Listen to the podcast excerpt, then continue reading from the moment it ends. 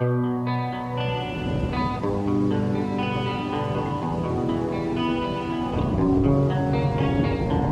will not be pushed, filed, stamped, indexed, briefed, debriefed, or numbered. My life is my own.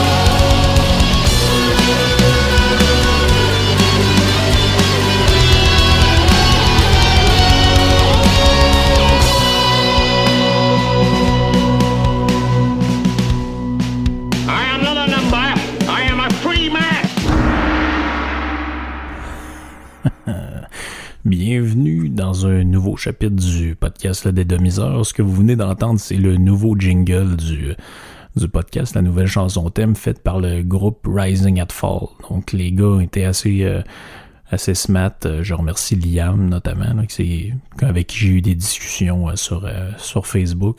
Merci énormément d'avoir fait ça pour moi. Il y a- ben dans le fond, les gars avaient déjà fait ça pendant le bout du confinement sur pour les, les podcasts de garage. Donc la gang de plafond, prestataire, le juge, à l'imbécile, etc. Tous les personnages que, que vous connaissez. Donc c'est eux qui ont fait leur leur jingle. Fait que je suis super, super content qu'ils aient fait ça pour moi. Euh, je m'attendais pas à ce que ça sonne euh, comme ça. Tu sais, j'avais donné un peu, j'avais fait écouter le thème de base, puis j'avais dit, ben, idéalement, j'aimerais ça que ça ressemble un peu euh, euh, genre de sonorité un peu lugubre à la Black Sabbath, donc qui était mon, mon thème original, comme vous le savez, mais je m'attendais pas du tout à ce que ça, à ce que ça ressemble à ça euh, techniquement. là. Je pensais que je pensais que ça allait sonner. Euh, ben, tu sais quoi, que c'est dur de se faire une idée parce que ce qu'il avait fait pour les podcasts de garage, ça, ça sonnait super bien, mais c'était dur de se faire. euh, de se faire une idée de sur commande comme ça. Faites-moi quelque chose qui, euh,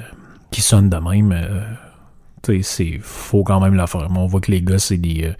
Euh, c'est des bons musiciens, c'est une gang de jeunes. euh, je pense qu'ils doivent avoir euh, 18, 19, peut-être 20 ans. Euh, ils ont une page Facebook, donc faites ça, Rising at Fall. Ils ont aussi une page euh, in- euh, Instagram. Je pense pas qu'ils sont sur YouTube encore, mais en tout cas, je sais qu'ils... Les gars, ils ont de l'air assez sérieux. Ils ont fait un cover de Muse euh, qu'on peut voir sur leur page Facebook. On les voit souvent jamais. En tout cas, ils mettent bien des affaires. Pour un gars qui tripe sur la musique euh, comme moi, ça me fait...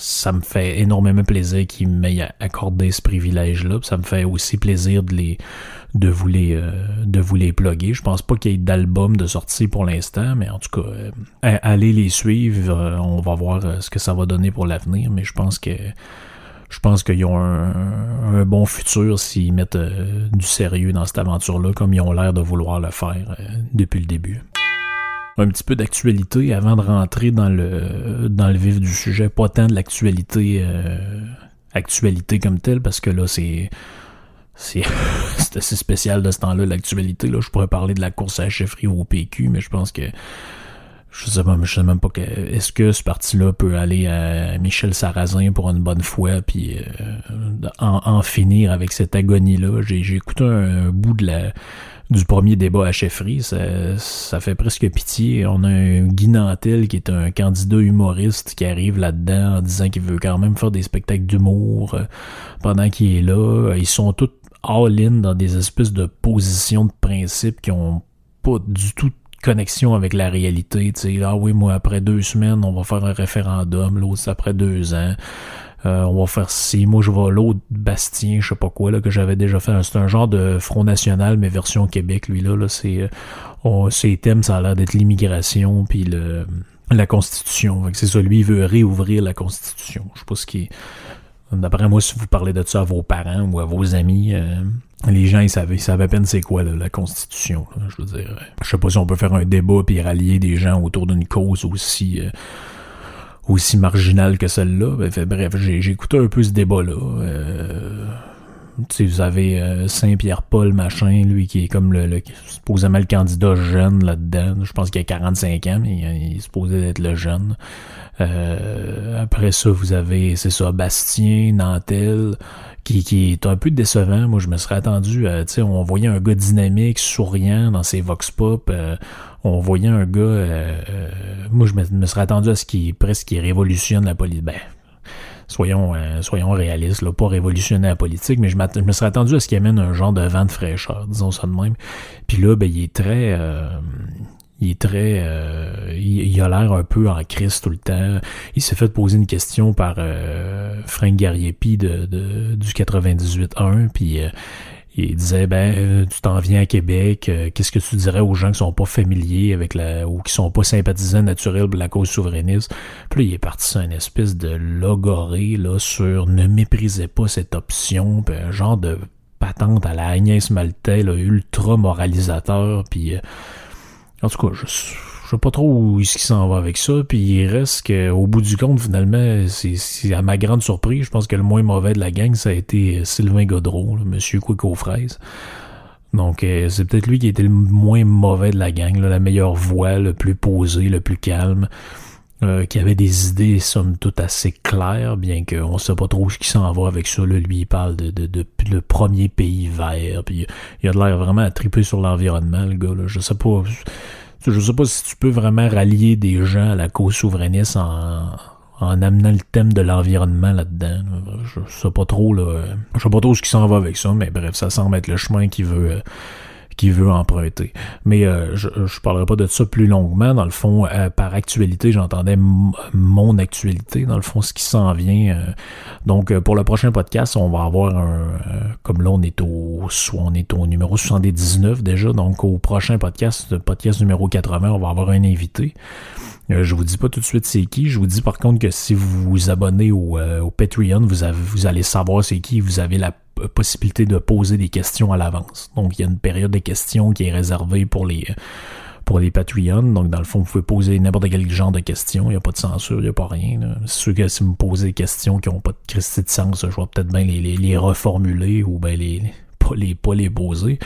Mais en général, ça, se passe très bien. Le monde y pose leurs questions. Puis euh, je l'ai fait la dernière fois avec Denis Labelle. Je vais le refaire cette fois-là avec euh, avec cet invité-là, puis euh, ça vous permet justement d'aller un peu ailleurs que ceux où, que, les endroits où lui et moi d'habitude allons, moi et l'invité. Donc je vous je vous invite à participer, puis ceux qui qui n'en ont pas les moyens ou qui n'ont pas l'envie, ben restez à l'affût pour écouter le, podcast comme tel qui va sortir là d'ici une semaine ou deux, ça va être ça va être en ligne, là, dépendamment du travail de montage que j'ai euh, que j'ai à faire là-dedans. Donc j'essaie toujours d'avoir des invités. Je sais qu'il y en a qui m'en avaient proposé. Euh, il, y a, le nom de Yann Zenéchal qui revient assez souvent, mais là, Yann, faut que vous compreniez que en ce moment, il y, a, sa business à gérer, puis il fait des interventions à tous les jours à la radio. Donc là, c'est. Tu sais, je veux pas commencer à arriver puis dire ben là, vendredi soir, euh, viendrais-tu enregistrer un podcast? En plus, moi j'ai mon horaire qui est un peu spécial. Fait que pas envie d'y péter le derrière avec ça nécessairement. Fait que à un moment donné, ça viendra.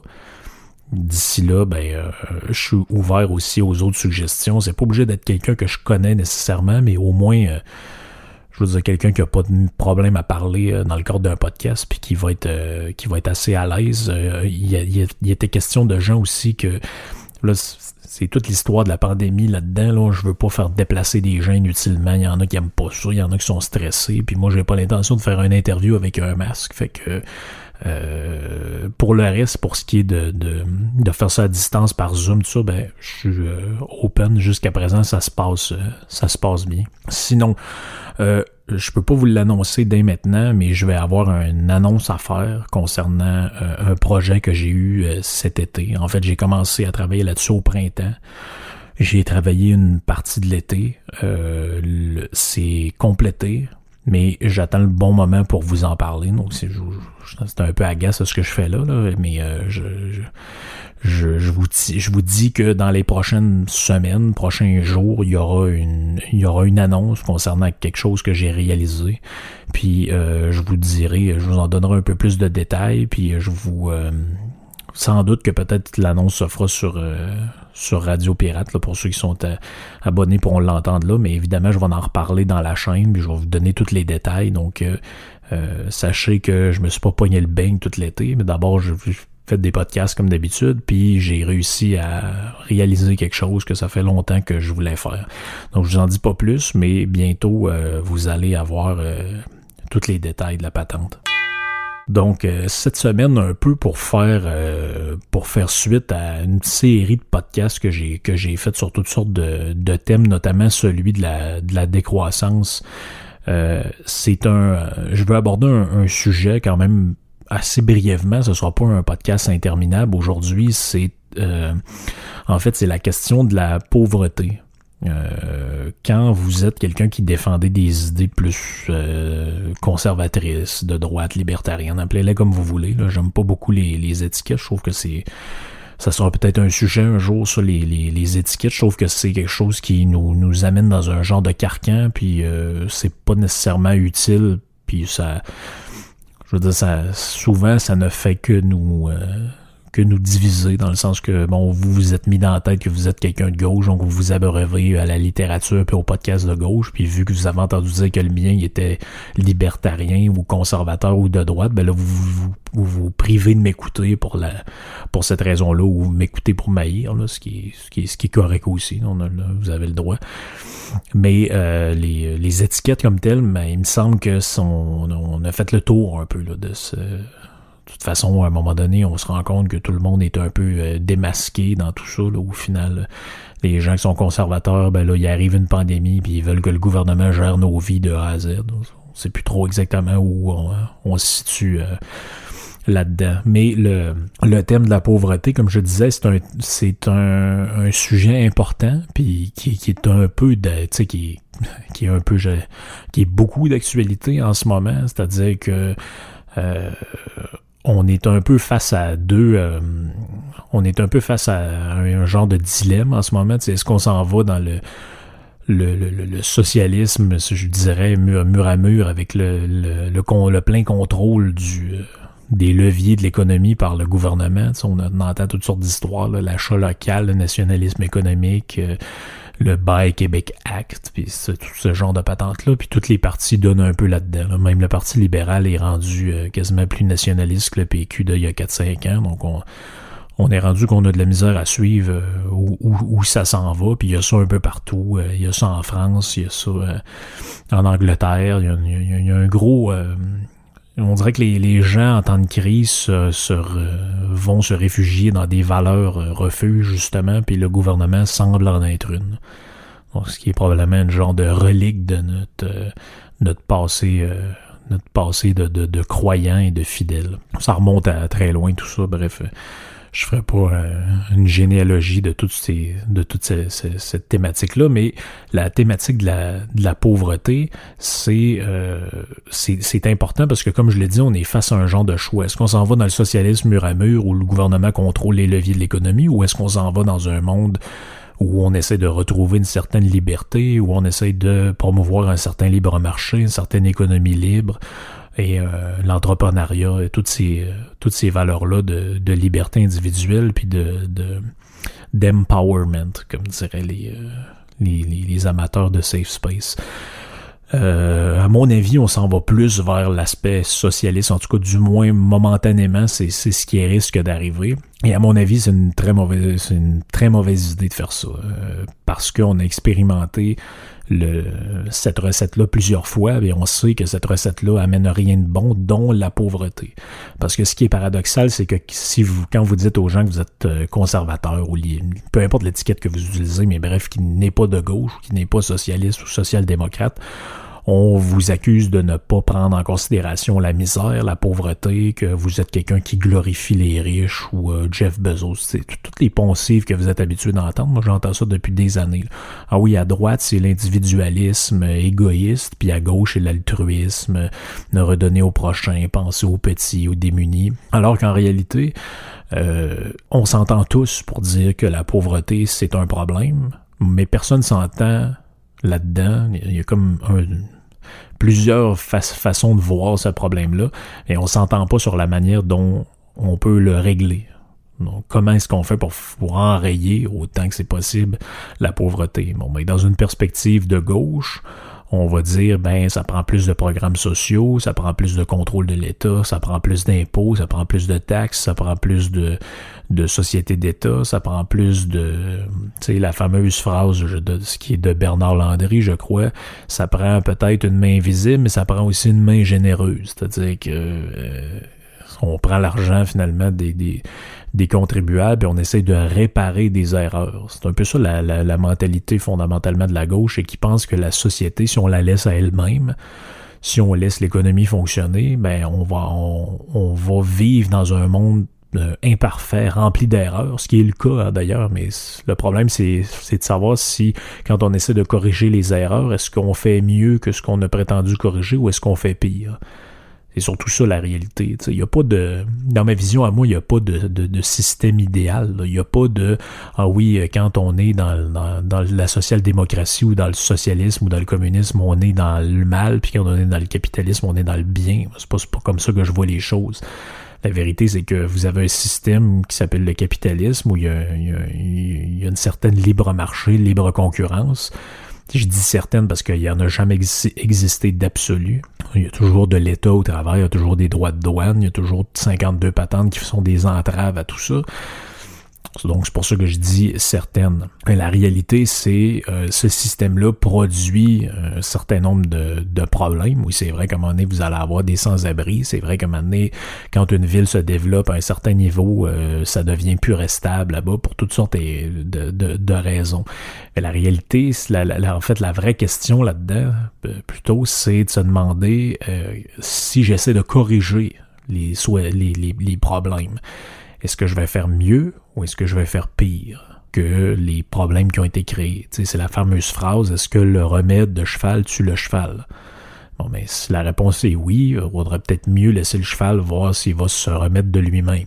C'est un peu ça le, le, débat dans toute cette histoire-là. Donc la pauvreté, évidemment, c'est une thématique qui, qui, qui est dans mes réflexions. Évidemment, c'est quelque chose auquel je pense.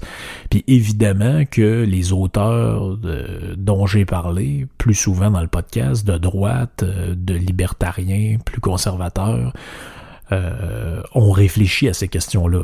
C'est contrairement à la caricature un peu idiote qu'on en fait, c'est pas des gens qui pensent qu'on devrait laisser du monde crever dans la rue, puis euh, finalement que la pauvreté sera un genre de maladie. sais, je ça, je sais pas si ça allait exister à un moment donné, mais c'est très certainement pas. Mais les auteurs que je lis, c'est pas comme ça qu'ils les voient. Donc le problème de la pauvreté dans, dans, dans ce chapitre-là, j'aimerais ça le, regarder un peu au travers de deux euh, auteurs et deux textes.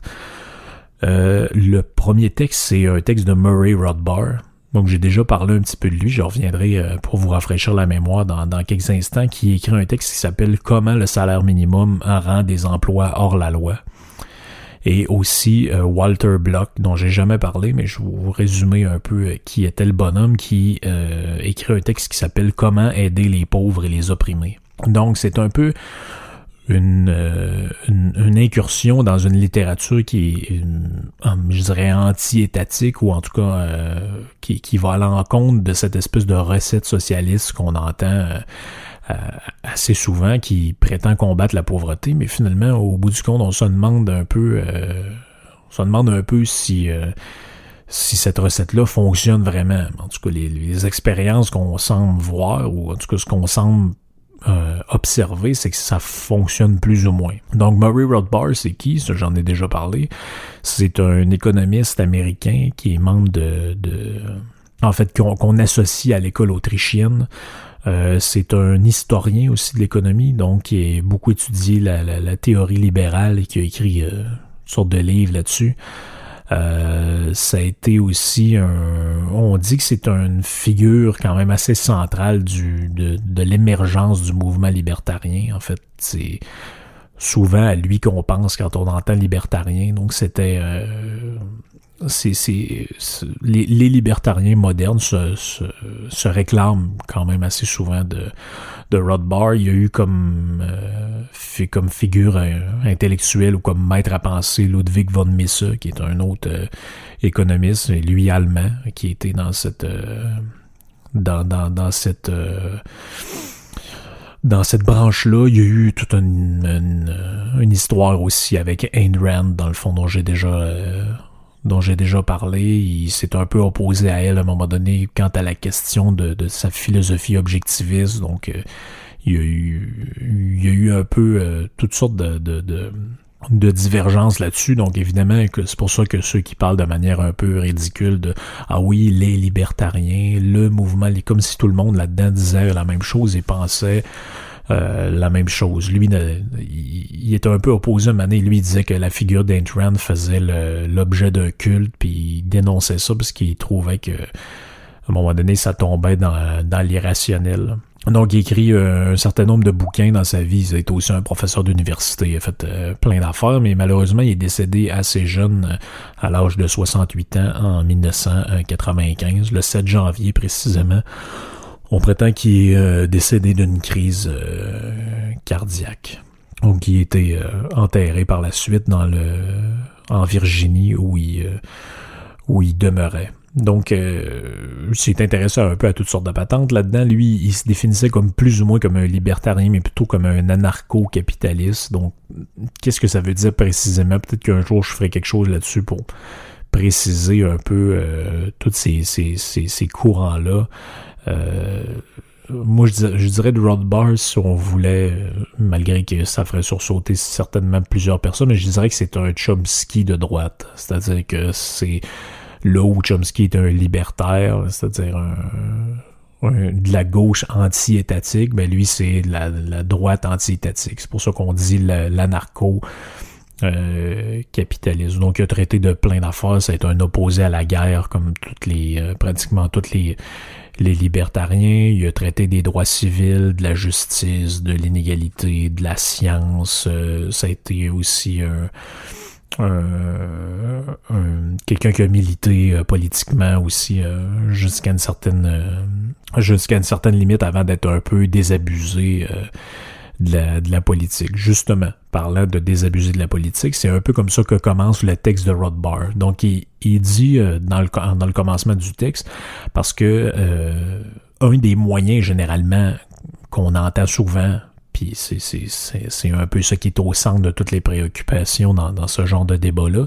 C'est l'idée que pour, que, que, pour combattre la pauvreté, il faudrait euh, instaurer un salaire minimum et surtout l'augmenter tout le temps.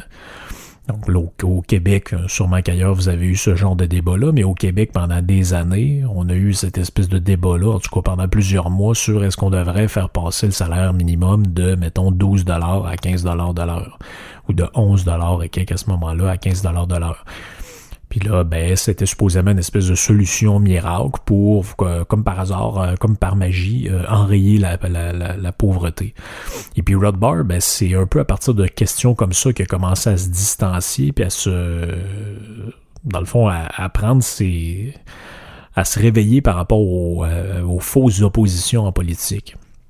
Je le cite, il dit, il n'y a pas de démonstration plus éclatante de l'identité fondamentale des deux partis politiques américains, le Parti républicain et le Parti démocrate, que leur position relative à la question du salaire minimum. Donc il va dire, puis ça, ça a été une accusation qu'on a faite assez longtemps, on finalement, sur le plan économique, républicains et démocrates, euh, ils s'obstinent un peu sur le droit des guns puis l'avortement, mais au bout du compte, euh, ils disent à peu près toute la même affaire quand il est question euh, d'économie. Et puis, euh, si on met en contexte un peu euh, qu'est-ce qui se passait à l'époque où Rothbard écrit ce texte-là dans les dans les années 70, il dit ben les démocrates en fait qu'est-ce qu'ils font? Ils proposent de augmenter le salaire minimum minimum à 3,35 dollars. Donc c'est c'est c'est l'époque. En fait, on est dans les années 80 en ce moment. À ce moment-là, et il dit Reagan, lui, qu'est-ce qu'il veut du bord des, des, républicains? Il veut la création d'un genre de sous-salaire minimum pour les jeunes. Donc, euh, les, les, jeunes, les travailleurs marginaux, tout ça, ceux qui sont saisonniers, tout ça, ils, pourraient avoir, vu qu'on est en grosse période de chômage, pour avoir un statut spécial puis gagner moins ça pour leur permettre de travailler même en période où l'emploi est plus difficile. Finalement, il y a tout un genre de débat au Congrès, ça finit que les républicains se tournent vers l'option démocrate et plaident en faveur d'un salaire minimum pour les jeunes qui euh, finalement, euh, en fait, il abandonne l'idée du salaire minimum juste pour les jeunes, parce qu'au début, ils disaient on devrait mettre ça pendant 90 jours. Puis là, ben, il dit après le 90 jours, ben là, on va rejoindre, mettons, le 3 et 35 que les démocrates euh, veulent. Puis là, ben, finalement, à ce moment-là, ils sont énormément critiqués. Puis là, t'as le sénateur Edward Kennedy qui dit, moi, mais est-ce que vous réalisez ce que vous proposez? En fait, vous proposez vous incitez les employeurs à embaucher des jeunes pour les renvoyer au bout de 89 jours et d'en réembaucher d'autres le lendemain. Avec votre histoire de salaire pendant 90 jours, c'est, c'est, à un moment ça, ça devenait complètement ridicule. Et euh, finalement, c'est George Bush père qui fait sortir les républicains de, de, de, de cette espèce d'impasse-là en se rangeant du côté du programme des démocrates. Puis là, il dit, ben finalement, on se retrouve avec les démocrates qui proposent une augmentation du salaire minimum et des républicains qui, après une série de propositions toutes plus débiles les unes que les autres, finalement, se rangent du bord des démocrates. Fait qu'il dit, on n'a plus aucun débat quant à cette question-là du euh, salaire minimum. Il dit, pourtant, sur le plan économique, puis quand vous étudiez tous les auteurs classiques, on vous, on, ça l'explique de manière limpide. En réalité, euh, le salaire minimum, passer un certain seuil ou même dans son principe même, dépendamment de comment il est, appliqué après ça, ça peut varier, mais le salaire minimum égale le chômage. il dit, c'est simple, essayez de, de, de, de suivre le, le, propos de Rothbard, c'est quand, quand même assez simple. Il va dire, la loi dit, bon, ben, la loi sur le salaire minimum, qu'est-ce qu'elle dit? Elle dit c'est illégal, et donc par le fait même criminel, pour quiconque d'embaucher quelqu'un en dessous de X dollars de l'heure. Donc il dit ça signifie purement et simplement qu'un grand nombre de contrats salariaux, libres et volontaires, sont désormais interdits et par conséquent qu'il y aura une grande quantité de chômage. Puis va dire, rappelez-vous que la loi sur le salaire minimum ne fournit pas des emplois, elle les proscrit. Ça, je pense, c'est le, l'aspect le, plus important de, de, de, à comprendre par rapport à ça. Il va dire, ben, elle vous, vous donne pas de job. Le gouvernement, il dit, bon, ben, désormais, le salaire minimum, c'est 12 piastres. Elle vous donne aucun job. Par contre, elle vous en enlève. Si quelqu'un était prêt à vous engager, vous, pour 10 piastres de l'heure, pour faire un job X, il va dire, ben, à 12 piastres, garde, finalement, j'ai décidé que je vais le faire l'année prochaine. En fait, elle enlève les emplois comme ça. Ou encore, et c'est ce que Rothbard dit, dit, ce qui est, ce qui est encore plus ridicule, c'est que tous ces gouvernements-là, qui prônent une hausse comme sans fin du salaire minimum, prétendent en même temps lutter contre les emplois hors la loi, ce qu'on appelle le noir ou en dessous de la table. Mais il dit en fait, c'est vous qui l'avez créé. Parce que si les gens avaient le moyen d'être engagés de manière légale au salaire qui est convenu par les deux parties, que ça vous regarde pas de décider euh, si c'est plus ou si c'est moins. Si quelqu'un convient avec quelqu'un de travailler pour lui à un salaire X, ben en fait, vous aurez pas besoin de, de, lutter contre les emplois euh, au noir en dessous de la table parce qu'il y en aura pas. En tout cas, il va en avoir beaucoup moins. Parce que pourquoi les gens font ça? C'est pour échapper à la loi. Ben oui, évidemment, vous n'allez pas payer euh, quelqu'un euh, euh, le salaire minimum pour faire un, et tout le monde en plus tout le monde le sait tout le monde le fait vous engagez votre petit voisin pour venir tailler la haie ou lui donner 10 pièces puis euh, ou je sais pas quoi ou garder des tout le monde a déjà gardé des enfants à genre 5 pièces de l'heure je veux dire c'est c'est, ça m'est arrivé, ça vous est sûrement arrivé. Puis il y a rien de ça qui est déclaré. Puis le bonhomme qui avait chez qui vous êtes, il vous donne et vous, vous avez gardé 3 heures, il vous donne 15 pièces. Puis là, vous avez 12 ans, et papa, j'ai fait 15 pièces.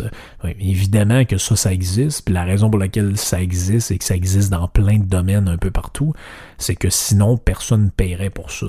Donc, ça, semble quand même assez facile à comprendre. Donc, il dit autrement dit, plus vous augmentez le salaire minimum, plus vous favorisez justement le travail au noir parce que vous vous empêchez, comme il dit, de, à, quelqu'un, pour leur, euh, le dire dans les, mots de Marx, vous, vous empêchez quelqu'un de vendre sa force de travail au prix qu'il l'a décidé. Vous lui obligez vous les obligez à un certain prix et à un certain salaire. Vous savez, c'est comme l'histoire des prix planchers. On exige un prix plancher sur la bière, on exige un prix plancher sur l'électricité, on exige un prix plancher sur telle affaire, telle affaire. Qu'est-ce que ça fait? Mais ça fait en sorte que vous pouvez pas accéder à un prix plus bas. Donc, vous empêchez une compagnie de bière de vendre sa bière moins chère qu'une autre. Puis là, supposément, c'est pour lutter contre la, concurrence déloyale, etc. Au final, qu'est-ce que vous faites? Vous brimez celui qui achète et vous brimez celui qui vend. C'est, aussi simple que ça parce que vous l'empêchez d'attirer une clientèle qui, elle, a décidé qu'elle paierait pas pour ça. Donc, il, donne des exemples. Il dit, mettons que le salaire minimum, euh, euh, on dit qu'il passe de 12 à 15 pièces. Donc, prenons un exemple plus, euh, plus contemporain. Mais il dit la conséquence de ça, ça brise fortement d'être le licenciement permanent de ceux qui ont été embauchés à des niveaux inférieurs de salaire. Donc, supposons que vous avez embauché, je sais pas moi, 20 personnes à 12 pièces de l'heure, ben là, ça augmente à 15. C'est fort probable que votre masse salariale sera impossible à supporter parce que là, vous n'avez pas plus du jour au lendemain de, de rentrée d'argent. Donc, qu'est-ce que vous faites? Ben, vous congédiez les employés. en tout cas, une partie des employés. Puis il va dire, ben, dans cette logique-là, le monde qui perdront pas leur emploi, le monde qui vont perdre leur emploi et qui vont être dévastés par cette interdiction-là seront précisément les travailleurs que, vous, avec votre mesure, vous prétendiez vouloir protéger. Donc, les plus bas salaires, euh, les travailleurs qu'on appelle marginaux, euh, les travailleurs immigrés, les jeunes, les, les, minorités visibles, etc. Donc, il va dire, c'est précisément eux que les partisans du salaire minimum disent favoriser, mais en réalité, c'est eux qui vont être discriminés par ça. On vous donne un exemple très concret. Là. Quand je travaillais dans un restaurant à un moment donné, il y avait sais, personne ne veut faire ça, là, laver de la vaisselle. Moi, je l'ai fait, ça a été une de mes premières jobs. Bon, ben là, il essaie tout le temps de trouver quelqu'un que pour lui, ça serait comme un travail acceptable. En gros, ce qu'on veut dire par là, c'est quelqu'un qui a un genre de retard intellectuel. Et on sait tellement que c'est que, que, que l'idée du salaire minimum est et euh, fonctionne pas pour ce genre de clientèle-là qui veut travailler et qui aimerait travailler, que le gouvernement ferait des programmes pour qu'on paye une partie de leur salaire. Fait dit, ben là, si vous, engagez quelqu'un qui, est comme ça, qui a une limitation soit mentale ou physique, le gouvernement paye, je sais pas moi, 50% de son salaire.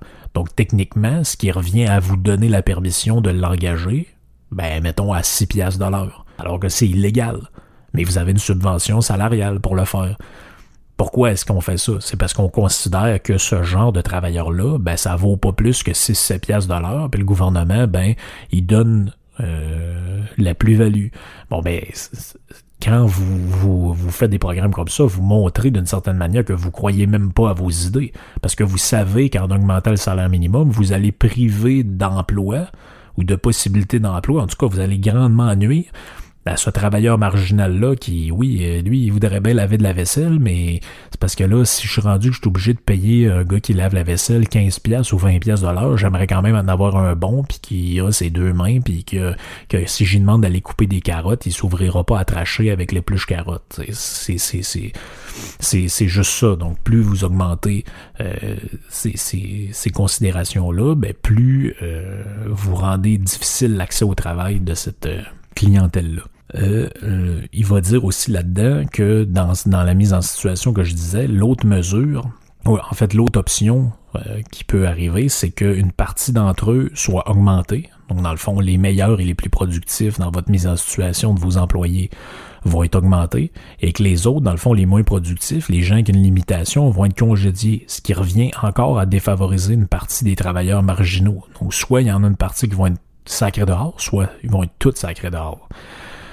Puis là, ben, les, partisans du salaire minimum et de son augmentation de manière régulière vont dire ben finalement ça c'est c'est juste des, des, des histoires de bonhomme 7 heures c'est jamais arrivé le salaire minimum ça cause pas de chômage puis tout ça c'est pas vrai ben c'est pas vrai. Si c'est pas vrai, pourquoi est-ce qu'on fait ces augmentations-là au compte-goutte? Parce qu'en réalité, si l'augmentation indéfinie du salaire minimum était une mesure anti-pauvreté merveilleuse, pour le dire dans les mots de l'auteur, et efficace, et que ça avait aucun effet sur le chômage, pourquoi est-ce qu'on serait si mesuré? Pourquoi est-ce qu'on ferait passer, mettons, le salaire de 10 et 75 à 10 et 90? Mais si on fait ça, c'est parce qu'on sait que ça a un impact désastreux sur le monde, euh, sur, sur, l'économie quand on fait ça. On sait très bien que si on passe de 10 d'un coup sec puis qu'on va à 20, ben on va faire fermer les commerces. Donc c'est pas vrai de dire qu'il n'y a pas de lien entre le salaire minimum et le chômage. Donc, il va le dire lui-même, Rothbard, il va dire c'est évident que les partisans du salaire minimum ne suivent pas leur propre logique, parce que s'ils la poussaient à de telles hauteurs, la quasi-totalité de la main-d'œuvre serait sans emploi. En bref, vous pouvez avoir autant de chômage que vous voulez, simplement en plaçant le salaire minimum légal à un niveau suffisamment élevé. Il va même aller plus loin, il va dire que le taux de chômage qui est voulu, dans un système, dans certains systèmes, et arrangé justement avec le salaire minimum. Donc, si vous voulez avoir 3% de chômage, pour une raison X, je, ne rentre pas dans le pourquoi du comment, ben vous arrangez pour avoir un salaire minimum de tel montant, puis vous allez, vous savez que vous allez avoir automatiquement 3-4% de chômage, inévitablement. Puis, ce qui est encore plus paradoxal dans toute cette histoire-là, c'est que on sait que plusieurs pays ont pas de salaire minimum. Donc, en Europe, il y en a plusieurs. Il y a l'Autriche, il y a Chypre, il y a le Danemark, la Finlande, l'Italie, la Suède. Vous avez aussi des pays euh, européens, mais qui sont pas dans l'Union européenne, comme la Norvège ou la, Suisse.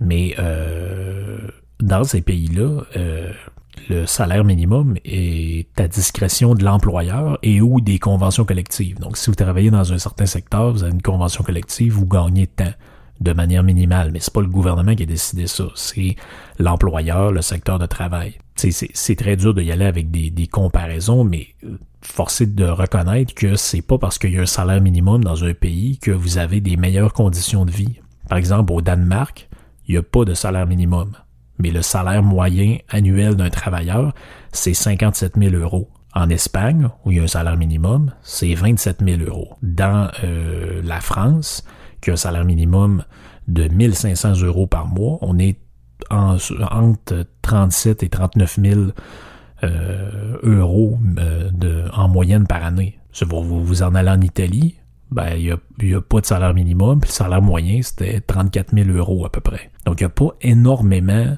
de différence. Même il y a des endroits où, je veux dire, l'Italie l'Espagne, économiquement, ça se ressemble un peu ben, euh, vous gagnez plus cher en Italie, pas de salaire minimum, en, moyenne, qu'en Espagne.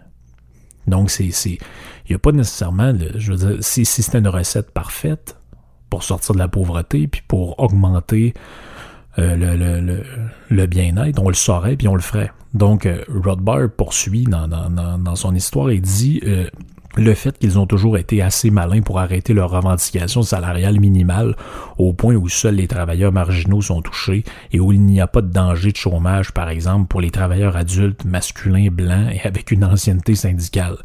Va dire en fait c'est pour ça que les augmentations sont données au compte-gouttes. On sait très bien que cette mesure a un effet direct sur le chômage on justifie l'existence de l'assistance sociale sans jamais faire le lien entre le salaire minimum et le type de et ce type de programme. La vérité, c'est que si vous si vous rendez illégal de vendre notre force de travail, hein, comme je le disais pour reprendre les mots de Marx, en dessous d'un certain prix, vous condamnez quelqu'un à vivre sur ces programmes. Donc en fait, l'augmentation du salaire minimum au-dessus d'un certain seuil fait que de facto, vous avez une clientèle qui a déjà de la misère à se trouver un emploi. Vous rendez plus difficile ça encore. Là, on parle pas de période de pénurie de main-d'œuvre, on parle de période normale.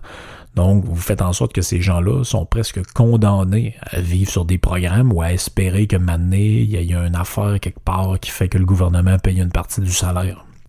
Sans parler de tout l'effet que ça peut avoir sur les mesures d'inflation. Si vous avez une business, vous payez vos employés 10 piastres de l'heure, euh, vos employés plus qualifiés 15 piastres, puis vos deux responsables de magasin 20 piastres, puis le, gouvernement annonce une augmentation du salaire minimum à 15 dollars de l'heure, mais vous allez être obligé de monter le salaire des non qualifiés puis celui de vos employés plus spécialisés. Mais parce que le, celui qui est spécialisé, il acceptera jamais de faire les tâches que vous y avez données pour le même salaire que celui qui est non qualifié. Donc vous allez être obligé de l'augmenter. Mais ainsi de suite pour les responsables. le résultat de ça, c'est quoi que vous pensez? Mais soit vous augmentez tout le monde et vous augmentez le prix de ce que vous vendez pour devoir arriver, soit vous licenciez une partie de votre staff. Il n'y a pas 52 manières. Le, propriétaire, il vendra pas euh, sa piscine a chez eux pour euh, pouvoir payer vos augmentations de salaire. Donc, dans les deux cas, le travailleur qui est comme marginal, c'est-à-dire celui qui est désavantagé, moins productif, euh, qu'on sait pas trop si on voulait le garder, ben lui, c'est lui qui, se retrouve désavantagé par ça, parce que soit il se fait sacrer à porte, soit on va y mettre de la pression pour être énormément, pour être plus productif, puis on va, on va y botter le derrière un peu, mais soit son augmentation de salaire, finalement, elle changera pas grand-chose parce qu'il va avoir de l'inflation, puis son pouvoir d'achat sera pas nécessairement amélioré. Ce qui amène à, au texte un peu complémentaire de, Walter Block. Donc Walter Block, qu'est-ce qu'il faisait euh, dans, dans, dans, cette histoire-là? C'est un économiste aussi euh, euh, américain. Je vous, je, vous passe un peu les, détails. Il était prof à l'Université de Vancouver. Il a, écrit plusieurs affaires. D'ailleurs, les deux textes dont je vous parle vont faire euh, vont être rassemblés dans une espèce d'anthologie des, des, des textes libertariens que vous pouvez trouver sur l'Institut Copé. Donc je vous, je vous renvoie ça s'il y en a qui ça intéresse. Et lui, il s'en prend un peu à l'espèce de d'approche d'un autre économiste qui s'appelait Hagen. Et lui, il dit, euh, il dit là-dedans qu'il faut que ce soit, faut qu'on adopte des politiques altruistes pour lutter contre la pauvreté, puis euh, bref, etc., etc. Vous connaissez un peu ce discours-là. Puis lui, il va dire, ben, les, les, cette vision-là sur l'altruisme basé sur l'augmentation indéfinie du salaire minimum, les programmes sociaux, les affaires, euh, toutes les patentes, il va dire, ben, en fait, ça n'a pas d'impact durable sur la diminution de la pauvreté. Vous pelletez le problème par en avant. Parce que qu'est-ce que vous faites?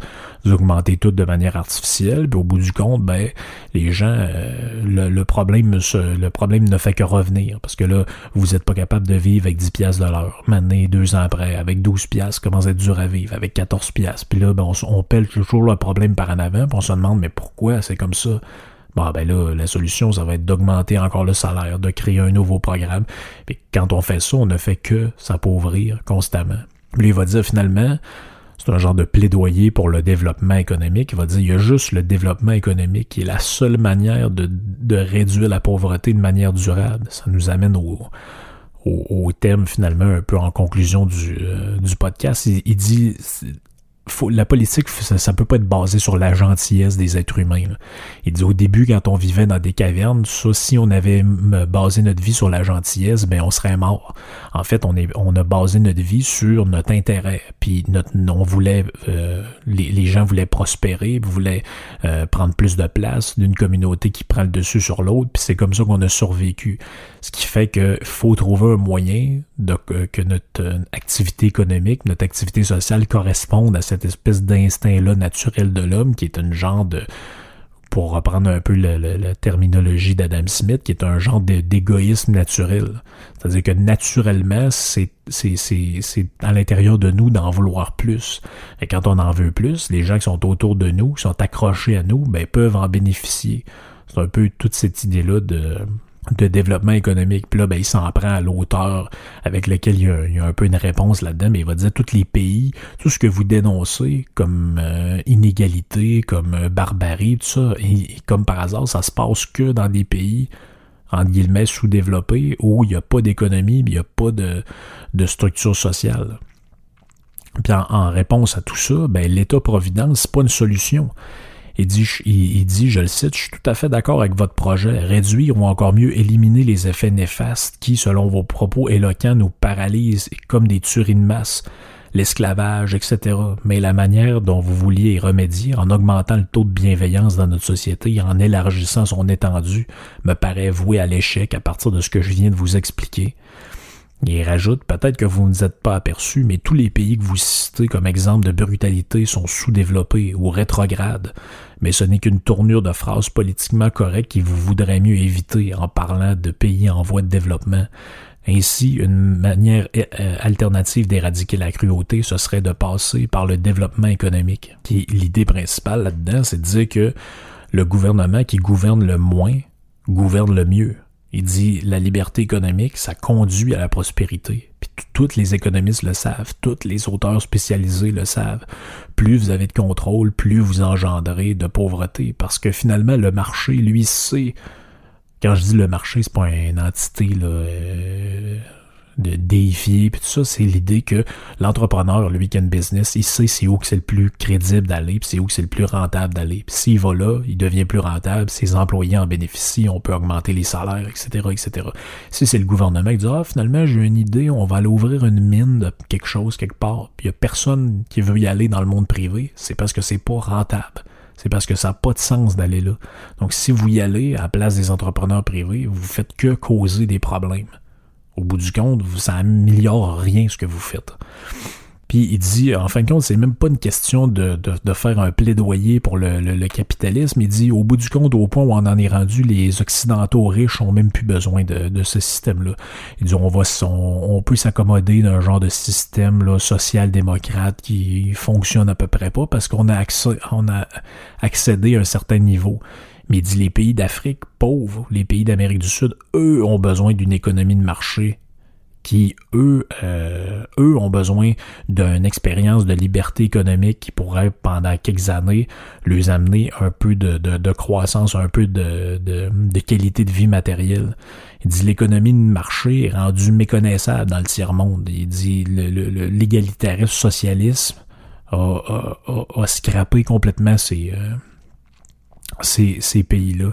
Donc c'est juste un, petit survol de, par rapport à une problématique assez, assez concrète, mais c'est de montrer que le thème de la pauvreté, oui, tout le monde en, traite à quelque part, puis personne n'est insensible à ça. Moi, le premier, quand je vois de la pauvreté, j'y viens fou. Mais c'est pas vrai que la seule solution à ça, puis les seules personnes qui sont intéressées à ça, c'est d'y aller par les Christines moyens qu'on connaît toujours, puis finalement, règle jamais ou en tout cas pas souvent grand-chose. Fait que ça fait le tour pour moi pour ce podcast-là. Je vais m'arrêter, mais je me rends compte que je suis en train d'aller prendre plus de temps que je voulais, que ce que je voulais faire. je vous donne rendez-vous dans le prochain podcast pour euh, un autre podcast avec un invité. J'espère que vous vous portez bien. Ciao tout le monde.